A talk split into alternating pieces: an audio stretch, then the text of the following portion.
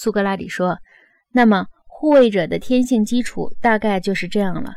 但是我们的护卫者应该怎样接受训练、接受教育呢？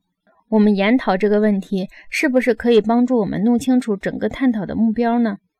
正义和不正义在城邦中是怎样产生的呢？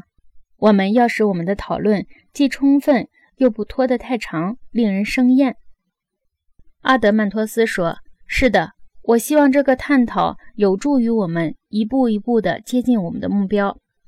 苏格拉底说：“那么，亲爱的阿德曼托斯，我们一定不要放弃这个讨论，就是长了一点，也要耐心。”阿德曼托斯说：“对，一定不放弃。”苏格拉底说：“让我们来讨论怎么教育这些护卫者的问题吧。我们不妨像讲故事那样从容不迫地来谈。”阿德曼托斯说：“我们是该这样做。”